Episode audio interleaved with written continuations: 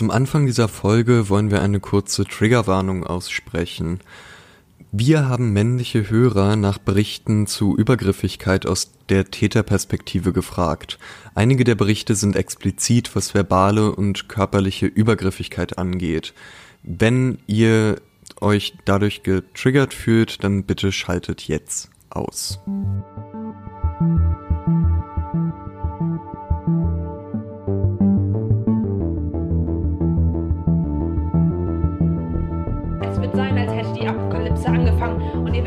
Frauen überflutet werden und aufgegessen. Und damit herzlich willkommen bei Männerkitsch. Mein Name ist Max Deibert und ich sitze heute ohne Ansgar Redisser hier in meinem Podcastzimmer in Berlin. Wir haben nämlich eine genau gespiegelte Situation im Vergleich zum letzten Mal, nämlich dass äh, Ansgar unterwegs ist ohne Mikrofon und uns über WhatsApp zugeschaltet ist und ich das hier von alleine zu Hause mit meinem Mikro so rummoderiere und zurechtschneide und dass dabei dann hoffentlich eine runde Folge rauskommt. Wir haben, wie ihr hoffentlich auch schon gesehen habt, bei Facebook und Instagram nach der letzten Folge, wo wir über das Männerwelten-Video gesprochen haben, das äh, von Joko und Klaas beziehungsweise mit Sophie Passmann bei Pro7 veröffentlicht wurde, haben wir einen Aufruf gestartet, nämlich, dass uns unsere männlichen Hörer ihre Erlebnisse schicken sollen. Äh, Erlebnisse ist ja vielleicht auch das falsche Wort, sondern vielmehr ihre Taten schicken sollen. Also Situationen, in denen sie sich falsch verhalten haben, wo sie sich toxisch verhalten haben oder wo sie schlichtweg Fehler gemacht haben. Und diese Berichte sollten sie uns schreiben und das Ganze haben wir unter dem Hashtag Reue zeigen zusammengefasst. Ähm, ich würde jetzt mal kurz einfach das Wort an Ansgar weitergeben. Der kann dann jetzt euch nochmal erzählen, was wir uns bei dieser Aktion eigentlich gedacht haben.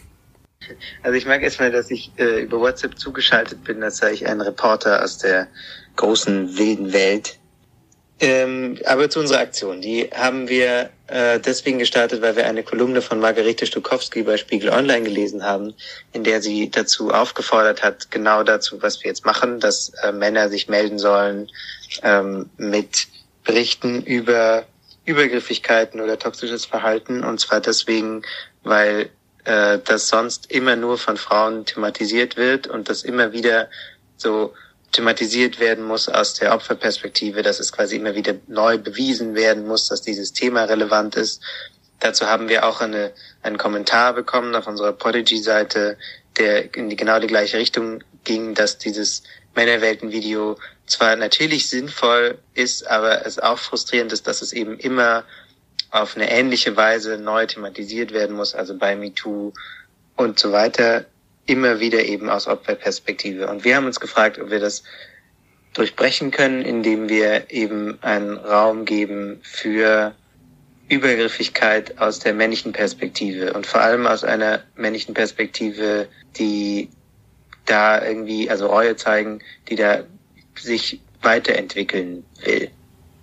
Und es gab bereits zu unserem Aufruf eine äh, erste so konstruktive Kritik und zwar wurde hinterfragt, ob nicht ähm, dieses Zitat, das wir da von Frau Stokowski aus ihrem Artikel genommen haben, wo es nämlich heißt, dass den Männern äh, Ehre und Respekt gebührt, die sich jetzt äußern und von ihren Übergriffen berichten, ob das nicht etwas zu überspitzt sei. Und diesen Einwurf konnte ich total verstehen. Es ist vermutlich auch nochmal wichtig, an dieser Stelle zu sagen, dass wir überhaupt nicht vorhaben, mit dieser Aktion irgendjemand von seinen Taten freizusprechen oder äh, in die Höhe zu heben, weil diese Person sich geäußert hat und Reue gezeigt hat.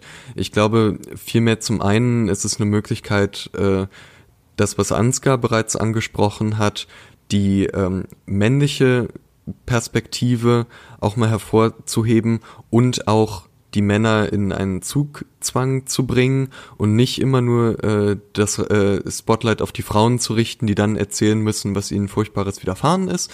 Aber auch äh, habe ich ein bisschen die Hoffnung, dass es vielleicht auch einen größeren Effekt haben kann, dass wenn zum Beispiel Männer jetzt bei diesem Podcast hören, was andere Männer für Geschichten erzählen und dass sie dafür Reue zeigen, dass ihnen nochmal klar wird, was es für Arten von Verhalten gibt, was übergriffiges Verhalten ist und dass man, äh, dass sich auch eingestehen kann, diese Fehler, dass Abwehrreaktionen da niemandem weiterhelfen, sowohl den Opfern als auch den Tätern nicht.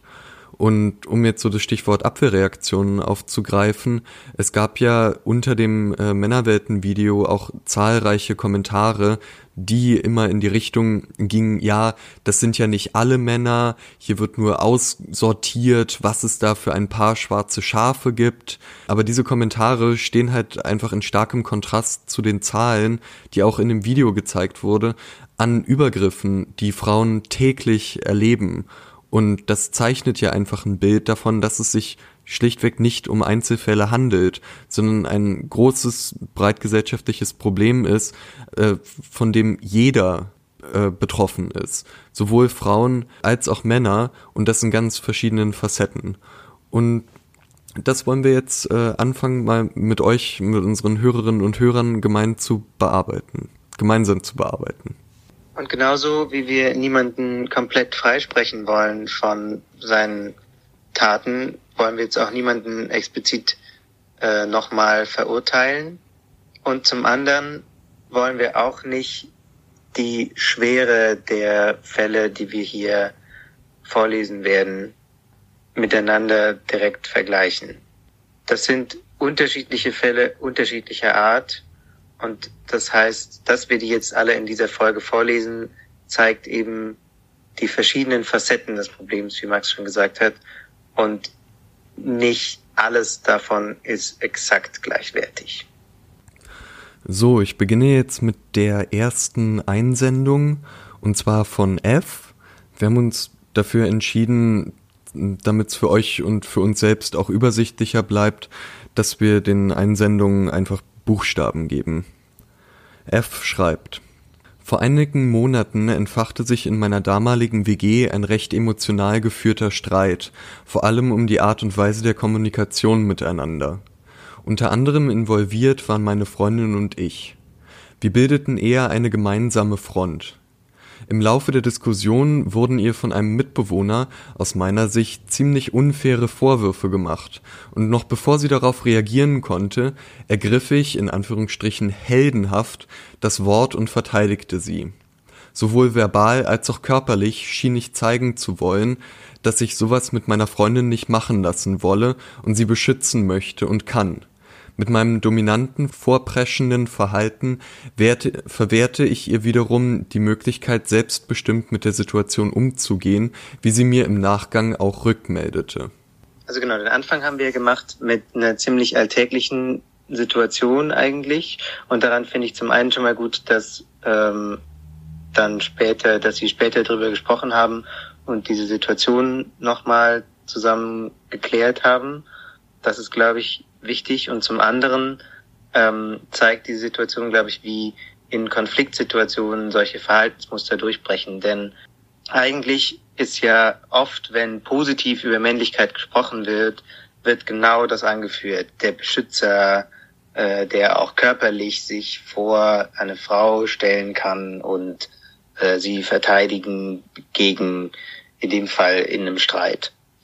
Dass das aber genau wieder übergriffig und damit äh, toxisch werden kann, muss man, glaube ich, erstmal äh, reflektieren. Also man muss erstmal dahin kommen, eben solches Verhalten, was ja sonst wahnsinnig oft sehr positiv besetzt wird und auch als einer der Gründe, warum man Männlichkeit dringend braucht, oft angeführt wird, dass auch das eben, wenn es sich hinwegsetzt über eigentlich die, die Wünsche der Person, die beschützt werden soll, wieder übergriffig werden kann, ist, glaube ich, ein wichtiger Punkt.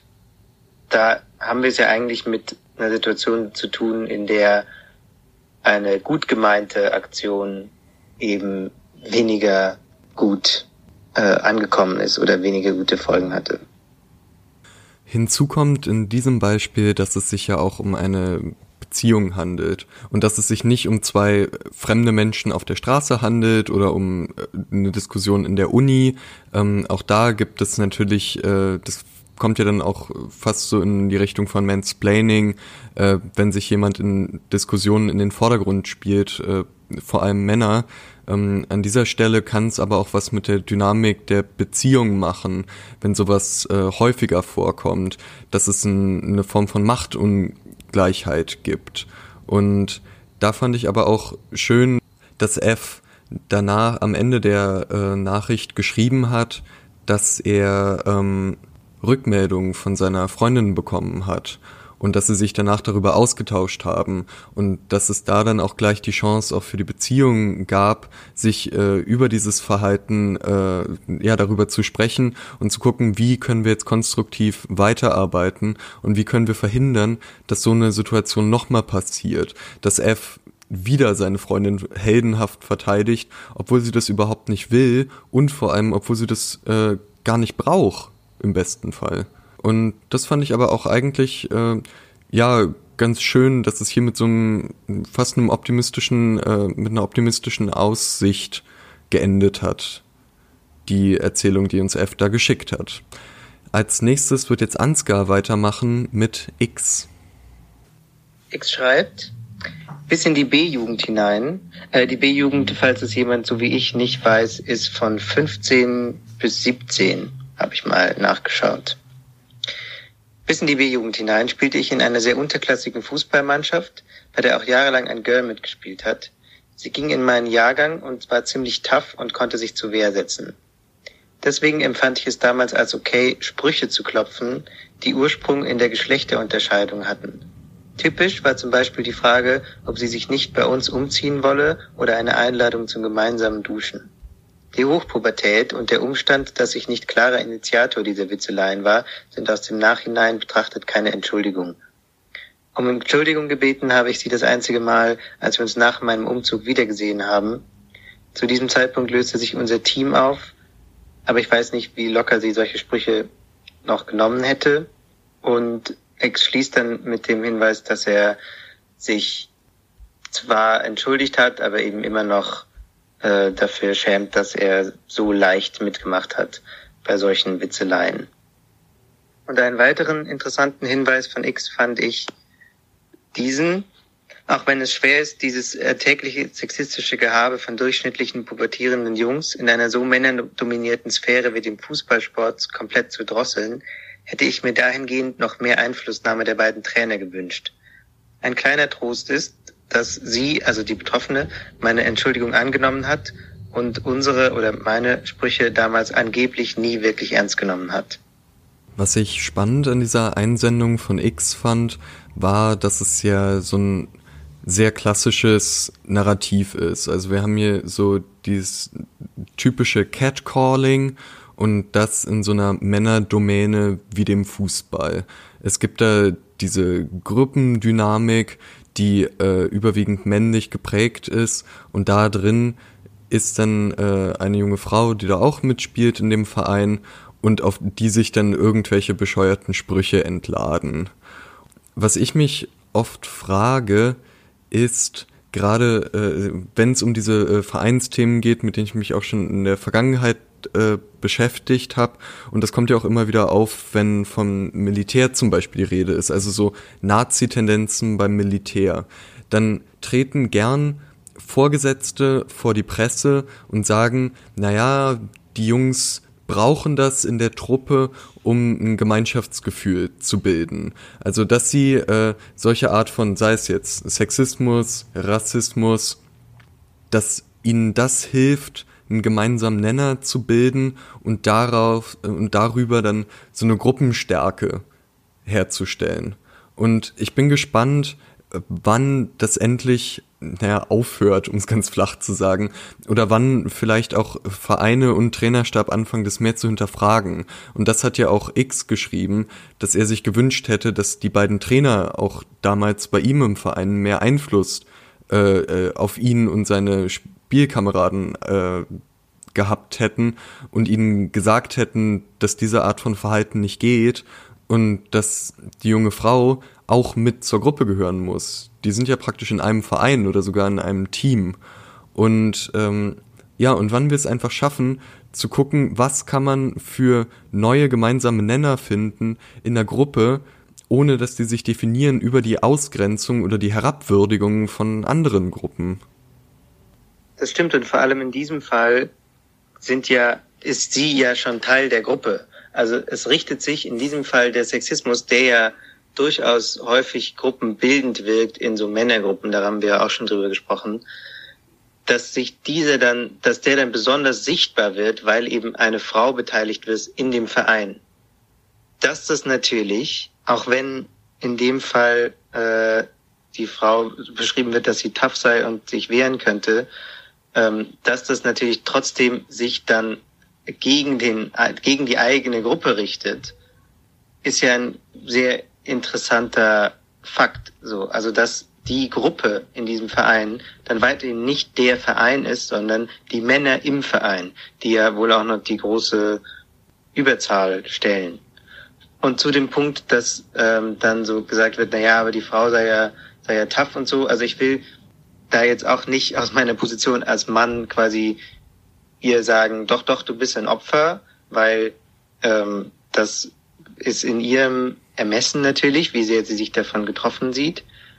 Trotzdem kann es ja äh, weitere Personen geben, ähm, die sich dann davon ganz anders getroffen fühlen. Und ich sage nicht, dass sich die betroffene Frau hier zu wenig betroffen fühlt oder irgendwas, sondern ich will nur, dass es eben keine Ausrede wird für die Männer, dass ja die Frau dann einen Spruch zurückgesagt hätte und damit ähm, ist Sexismus in der Männergruppe wieder okay weil es einmal eine Frau gab, die einen lockeren Spruch zurückgedrückt hat und deswegen äh, sind jetzt alle Frauen cool mit Sexismus. Aber so argumentiert ja X auch überhaupt nicht. Ich glaube, ich würde jetzt ein bisschen wegkommen von diesem Toughheitsbegriff, einfach weil das denke ich, ein bisschen zu viele Facetten hat, die man von außen schwer beurteilen kann. Also da spielt ja zum Beispiel auch rein, was man für, ein, für eine Innensicht hat, wie gut man sich selbst kennt, wie gut andere einen kennen und was Toughheit für einen überhaupt bedeutet.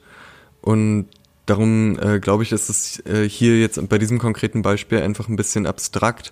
Ich verstehe aber total deinen Punkt, dass es äh, keine Entschuldigung sein kann. Also dass für das eigene, das eigene Verhalten kann nicht entschuldigt werden durch die Reaktion der anderen Person. Zumindest in den allerwenigsten Fällen. Vielleicht fällt uns ja ein Gegenbeispiel ein. Wenn euch eins einfällt, schreibt uns einen Kommentar.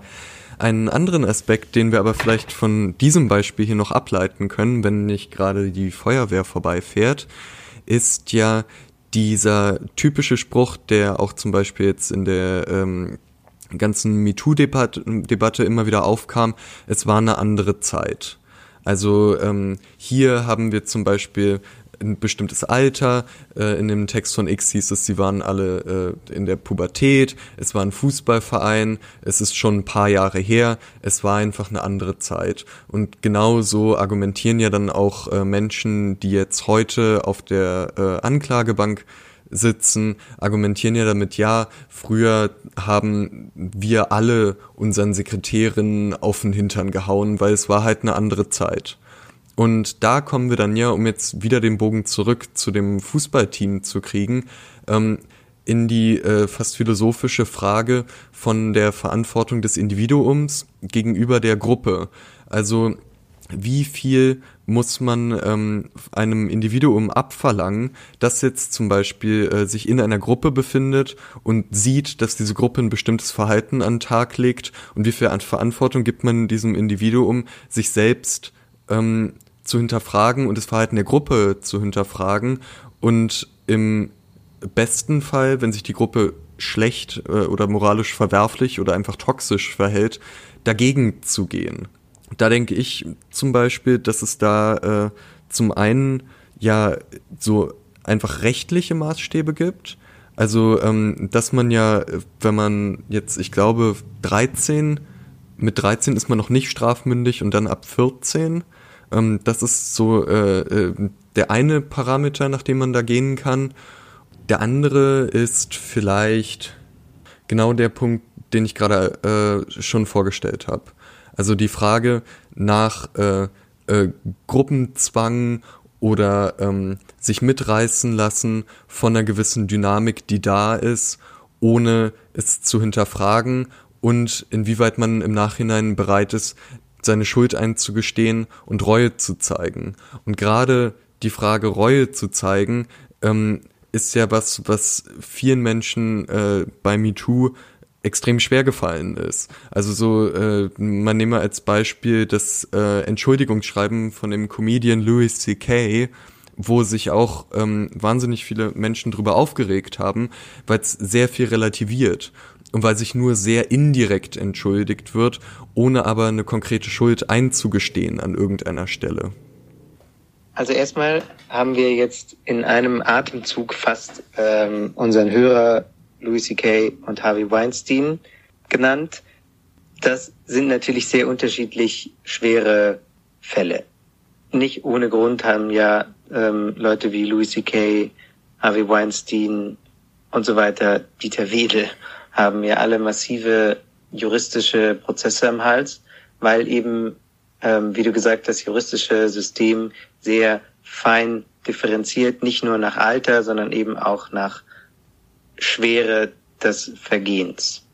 Trotzdem sind auch ähm, Fälle, die eben zum Glück äh, nicht die Strafbarkeit erreichen, ähm, ja ein Verweis auf ein ähnliches Problem, eben auf ein Sexismusproblem, das sich unterschiedlich schwer manifestiert. Es gab ja oft den Vorwurf gegen auch die MeToo-Bewegung, dass da viele verschiedene äh, Fälle quasi in einen Topf geworfen werden würden.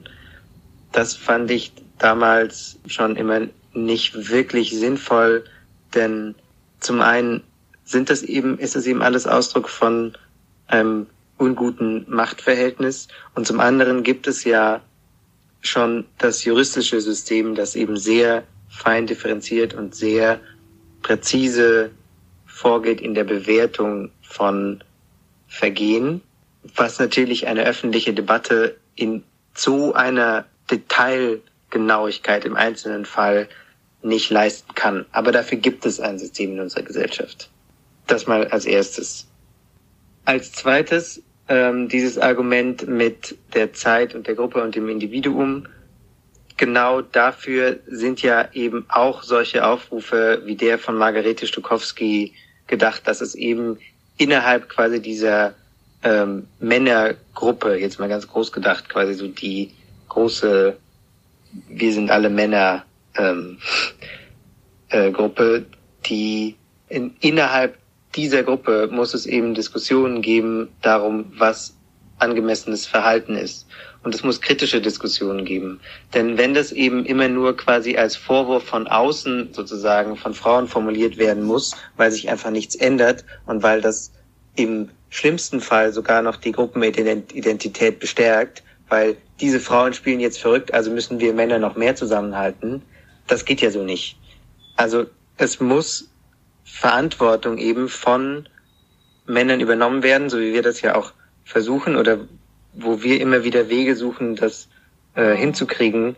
Es muss Verantwortung übernommen werden von Männern für ihr Verhalten, also auf individueller Ebene und dann auch eben auf so einer ähm, kollektiven Ebene, so dass auch diese sehr verhärteten Gruppenstrukturen aufbrechen, damit es eben auch nicht solche Dynamiken gibt, äh, solche Gruppendynamiken, die dann quasi immer mehr Leute auch immer weiter dazu treiben, sexistische Aussagen zu treffen. Und bevor wir uns jetzt aber zu weit verrennen, mache ich weiter mit der nächsten Einsendung von J. J schreibt. Als ich etwa 16 war, haben wir Party im Haus von meinem besten Freund gemacht und wie so oft wurde viel getrunken. In Klammern, das soll keine Entschuldigung, sondern eine Erklärung sein. Es war schon sehr spät, rund einige hatten sich schon schlafen gelegt. In einem Zimmer lagen fünf oder sechs Personen, vielleicht auch weniger oder mehr. Und ich war sehr betrunken auf der Suche nach einer Person zum Rummachen. Ich habe mich dann in dem Zimmer neben ein Mädchen gelegt. Ich weiß nicht mehr ganz genau, was passiert ist, aber sie hat mir gesagt, ich solle aufhören, weil die anderen uns hören können. Ich habe nicht sofort aufgehört, sie zu berühren. Irgendwann bin ich dann aufgestanden und gegangen. Am nächsten Tag erzählten mir die anderen, die in dem Zimmer gelegen haben, dass sie es mitbekommen haben.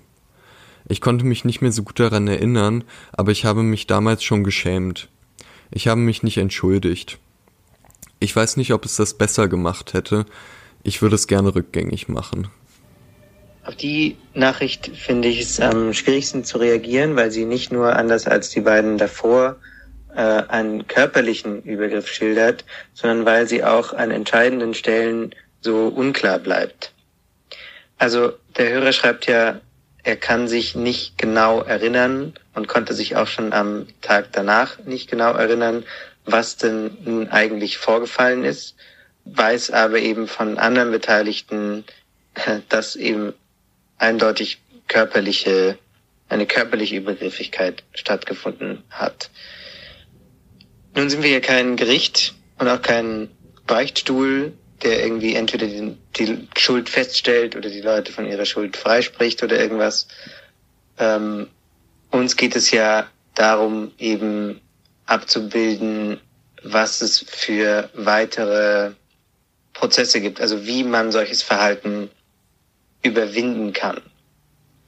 Und in dem Zusammenhang finde ich eben wieder interessant, dass hier eine weitere Konstante in Geschichten von Übergriffigkeit auftaucht, nämlich Alkohol, und zwar eben viel Alkohol. Hm. Also so, unser Hörer schreibt ja auch, das soll äh, eine Erklärung, keine Entschuldigung sein. Und tatsächlich ist das eben wieder wie äh, Konflikte oder wie Gruppendruck ist auch Alkohol ja als ähm, einfach enthemmendes Mittel, was eine Sache, die einfach ähm, deutlicher sichtbar macht, was eben an sex sexistischem Potenzial da ist, um es mal sehr technisch zu sagen. Ja, also mir ging es genau wie dir, dass mich die Nachricht erstmal so eher sprachlos zurückgelassen hat. Und darum greife ich auch gern auf den Aspekt Alkohol, weil ich habe nach unserem Aufruf habe ich geskypt mit meinem Berliner Freundeskreis, der überwiegend männlich ist und da fiel halt auch so der Satz, naja, also äh, wenn es jetzt hier um Geschichten geht, da kann ja jeder von uns einfach mal aufzählen, wie oft er schon betrunkene Frau angetanzt hat.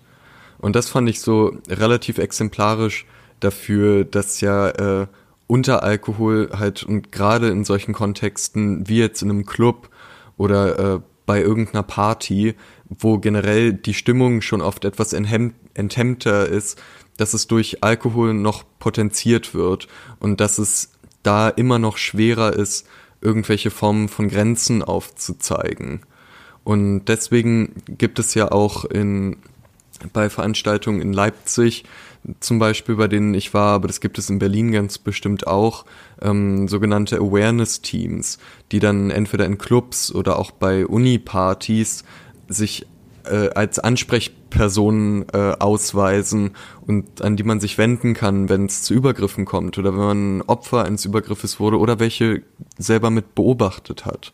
Und deren, äh, vor allem auch deren Aufgabe ist einfach Präsenz zu zeigen, indem sie Zettel äh, überall hinhängen mit ihrer Telefonnummer, wo man das Awareness-Team erreichen kann, dass sie vielleicht sogar einen kleinen Tisch haben, wo sie stehen und ansprechbar sind und dass sie damit vielleicht dann auch bewirken können, dass Leute, die sich in so einem Kontext vielleicht zu doll mit Alkohol zu mehlen, dann aber dadurch wieder so ein bisschen zurück in die Realität geholt werden und ihnen vielleicht nochmal äh, äh, klarer gezeigt wird, hier, wir sind hier aber immer noch in einem Kontext, wo es auch darauf ankommt, nicht andere Menschen zu verletzen und wo auch Rücksicht nach wie vor eine Rolle spielt, auch wenn man völlig betrunken ist. Und so sollte es ja auch eigentlich sein.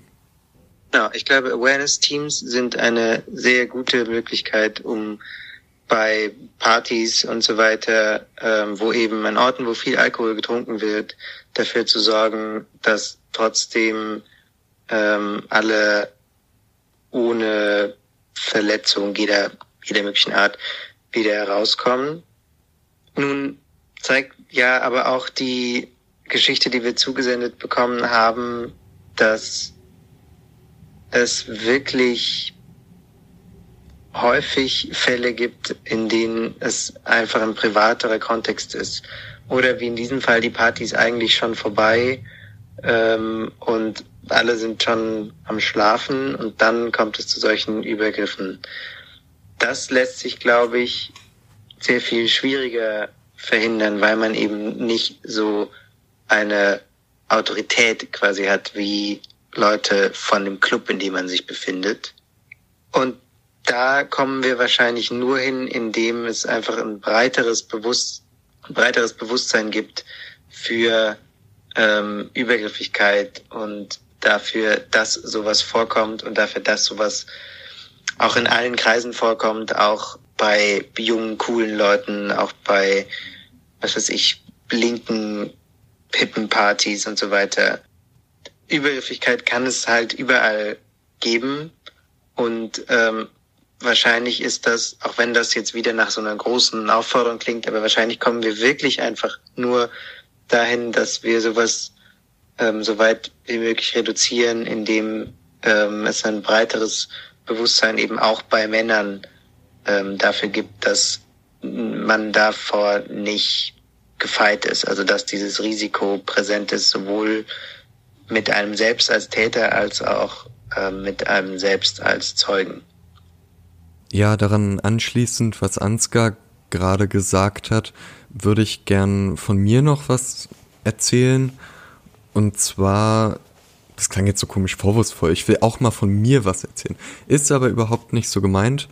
Und zwar, dass als ich in, ich glaube es war 2014, bin ich gereist und war in einem Dorf in Laos und habe da äh, zwei Wochen, glaube ich, gelebt und hatte so eine winzig kleine Hütte, wo einfach nur ein Bett drin war. Und das war so aus Bambusblättern, diese Hütte. Und es war extrem preisgünstig und extrem gemütlich. Und ich mochte den Ort, da waren sehr viele Backpacker.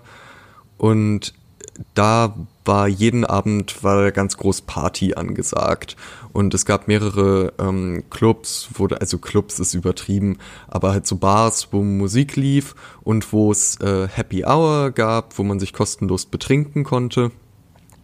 Und ich hatte irgendwie da eine kurze Zeit lang so einen Lauf, wo ich dann auch an zwei Abenden irgendwie mit Frauen geschlafen habe und war so sehr selbstbewusst und dachte, hey, alles super, alles tutti. Und dann an einem anderen Abend, der danach kam, äh, habe ich eine junge Frau kennengelernt, die aus München kam und wir haben kaum miteinander geredet. Ich glaube, sie fand mich bescheuert und ich fand ihren Münchner Dialekt furchtbar. Und darum haben wir dann sehr schnell angefangen rumzumachen und haben einfach nicht mehr aufgehört. Wir sind dann noch mit den, äh, wir waren beide so in so kleinen Gruppen unterwegs. Wir sind dann bei den anderen immer noch mitgefahren, von einer Bar dann ins nächste Dorf, in eine andere Bar, haben uns dabei jedes Mal hingesetzt und einfach nur rumgemacht und haben uns locker irgendwie fünf Stunden am Stück geküsst. Und dann irgendwann haben wir uns zu zweiten Tuk-Tuk zurück in das Dorf genommen. Und ich habe sie dann auf der Fahrt gefragt, ob sie nicht bei mir in meiner tollen Hütte schlafen will. Und sie hat Nein gesagt.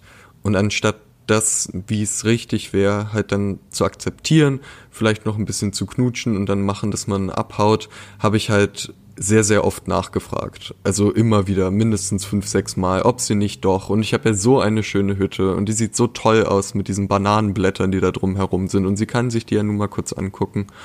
Und das ist was, wo ähm, wieder Alkohol mit eine Rolle gespielt hat und wo einfach ein Disrespekt für die Grenzen der anderen Personen da war und wo es äh, einfach eine Form von äh, ja, verbaler Übergriffigkeit gab und eine ähm, Ignoranz eines Neins. Ich habe sie ähm, nicht angefasst und ich habe auch nicht versucht, sie irgendwie dann in meine Hütte mitzunehmen oder so, sondern ich habe mich dann verzogen, aber ich hätte schon viel früher einfach ihr klar signalisieren können, ähm, dass ich ihr Nein akzeptiere.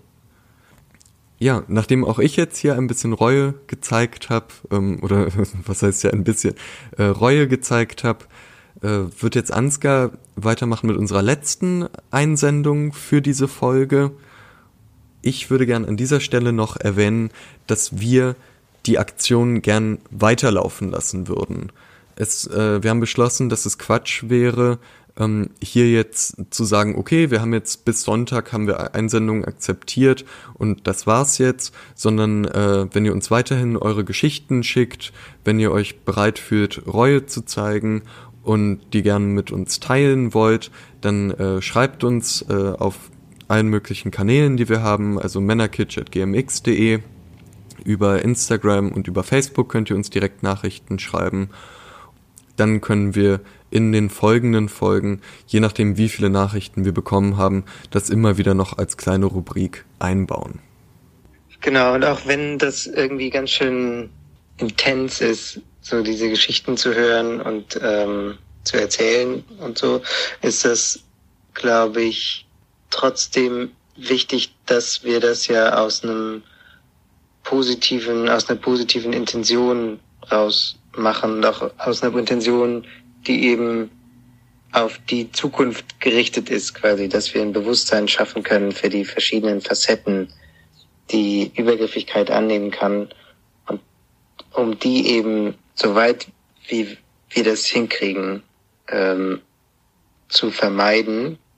Ist, ja genau dazu ist ja gerade auch diese Folge da, um eben verschiedene Facetten auszuzeigen und zum Nachdenken anzuregen möglichst.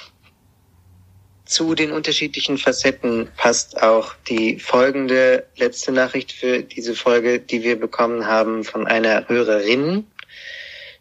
Die schreibt auf unseren Aufruf, da fällt mir eine Story von einer Freundin und mir ein, weil wir eine Zeit lang als Teenager versucht haben, uns als so eine Art aus Mix aus femme fatale und Frauen, die sich wie Männer verhalten, zu geben und dann immer extrem fragwürdige Aktionen veranstaltet haben. Auch ziemlich übergriffige Sachen, wie Männern einfach an den Arsch zu grapschen oder Absagen nicht zu akzeptieren. Und dann so lange drängen, bis sie dann doch mit einem schlafen. Alles unter dem Deckmantel Feminismus, weil wir starke Frauen sind, die sich nehmen, was sie wollen. Richtig gruselig im Nachhinein. Mehrmals haben sich Typen nach meinem übergriffigen Verhalten bei mir entschuldigt, weil sie erst nicht mit mir schlafen wollten oder sich erst beschwert haben, als ich ihnen ungefragt an den Arsch gegrapscht habe danach, daran ist einfach alles so falsch. Ich denke oft noch voll daran und würde mich so gerne entschuldigen und habe auch ehrlich gesagt ein bisschen Angst vor einem Outcall, der in jedem Fall gerechtfertigt wäre, aber ich habe zu keinem mehr Kontakt. Und hier finde ich das so einen neuen Aspekt, weil äh, das eben nochmal darauf hinweist, dass toxische Männlichkeit eben nicht Männlichkeit an sich ist, sondern ein bestimmtes Set an übergriffigen Verhaltensweisen, das eben äh, ja hier auch quasi von nicht-männlichen Personen angenommen werden kann. Das nimmt jetzt biologische quasi oder und Männer generell nicht äh, aus der Verantwortung, denn toxische Männlichkeit heißt ja nicht umsonst Männlichkeit, aber es zeigt eben, dass das nicht, dass es eine Verhaltensweise ist, die man erkennen und ändern kann.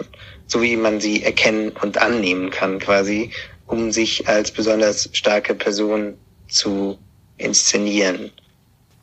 Ja, das fand ich äh, sehr gut, dass du auch jetzt nochmal den Fokus darauf gelegt hast, dass es sich auch hierbei um toxische Männlichkeit handelt, wie auch unsere Hörerin geschrieben hat, dass es sich nämlich nicht um toxisches Verhalten handelt, was irgendwie äh, geschlechtslos jedem mal passieren kann, denn auch solche Arten von Verhalten gibt es.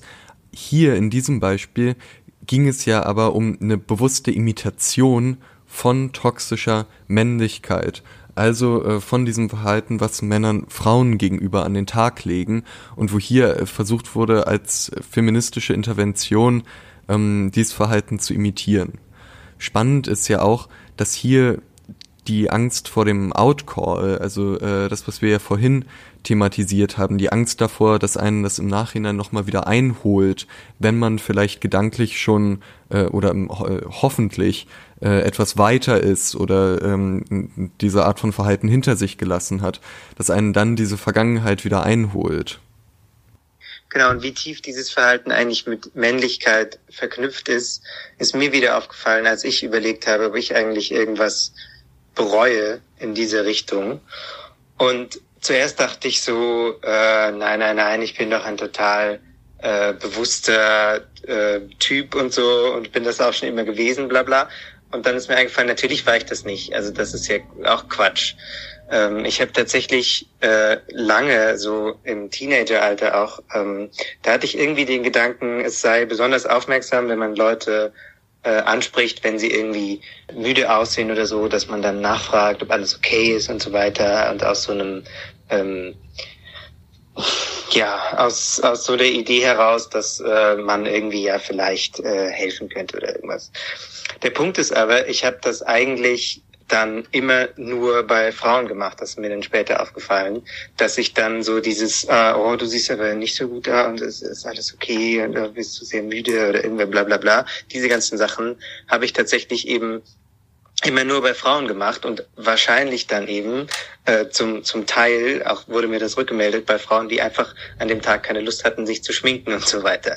Das heißt, auch dieses Verhalten, was ich zuerst selbst dachte, dass das super aufmerksam und super äh, zugewandt ist, auch das war halt einfach Männlichkeit und zwar übergriffige Männlichkeit, toxische Männlichkeit. Das heißt, ähm, diese Verhaltensweisen sind irgendwie bei uns allen männlich erzogenen Personen ziemlich tief drin. Boah, ich hatte genau die gleiche Situation. Ich sollte nämlich, ähm, als ich beim Tagesspiegel Jugendblog gearbeitet habe, da wurde ich zu so einem Schülerinnenstück geschickt, worüber ich eine Theaterrezension schreiben sollte. Und da gab es eine Szene, wo die Schülerinnen sich in so einem Kreis oder nee, äh, in einer Reihe aufgestellt haben und ins Publikum geschaut haben und dann mit ihren Fingern ins Publikum gezeigt haben und so ganz laut als Chor geschrien haben, ich bin nicht müde, ich hatte nur keinen Bock, mich zu schminken.